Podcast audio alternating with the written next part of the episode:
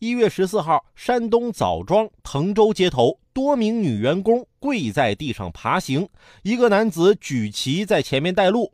爬行的原因是员工们没有完成年底的业绩任务，被老板处罚。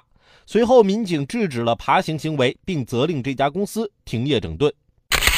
这动不动就让员工罚跪，这老板是不是有心理变态啊？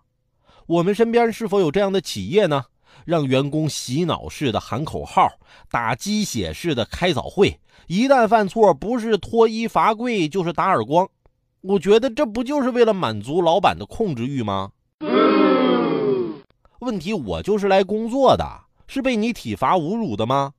但凡想留一点尊严的员工，都不会在这样的公司待下去吧？天下之大，何必在这儿被羞辱摧残呢？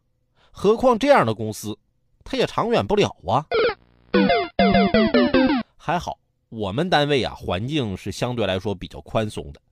前两天啊，上班太困了，我一不小心做错事了，我们领导啊就把我拉到他办公室去，各种教育，各种说理。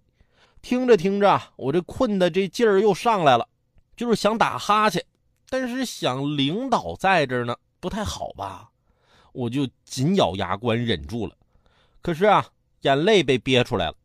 领导本来还想继续说的。一看我这眼泪都出来了，就说：“哎呀，别哭了，知道错就好，你走吧。”